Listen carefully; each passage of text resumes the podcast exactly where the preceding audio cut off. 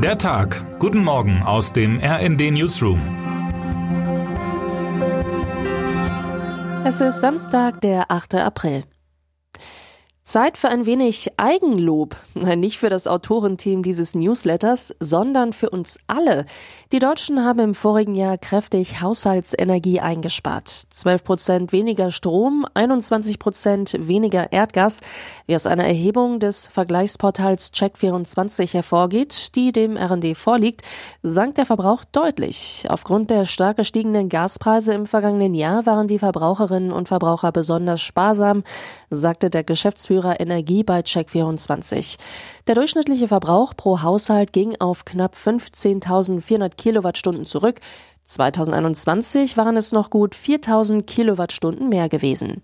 Hauptgrund dürften die astronomischen Energiepreise sein.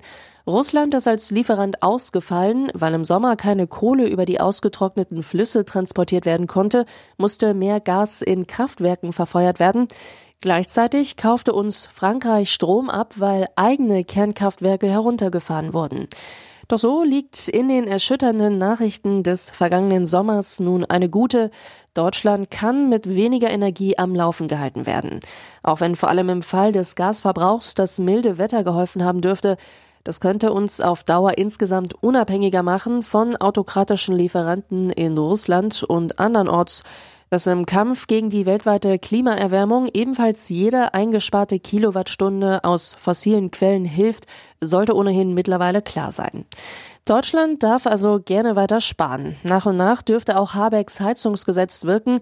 Wer ab nächstem Jahr eine Heizung einbauen lässt, der muss dafür sorgen, dass sie mindestens zu 65 Prozent mit erneuerbaren Energien betrieben wird. Das gilt für Neubauten ebenso wie für ältere Häuser. Und wie steht es um die Gas- und Strompreise? Im Großhandel sind die Notierungen extrem gefallen.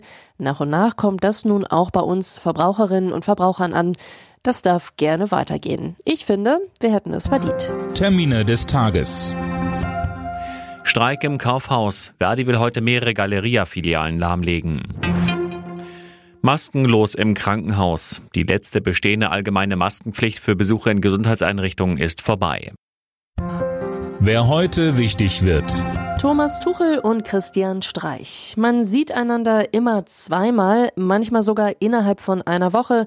Thomas Tuchel und der FC Bayern haben heute gegen Christian Streich die Chance zur Wiedergutmachung. Am Dienstag noch hatte der Underdog aus dem Breisgau den Rekordmeister aus dem Pokal geworfen. Heute geht es von 15.30 Uhr an um Punkte in der Bundesliga.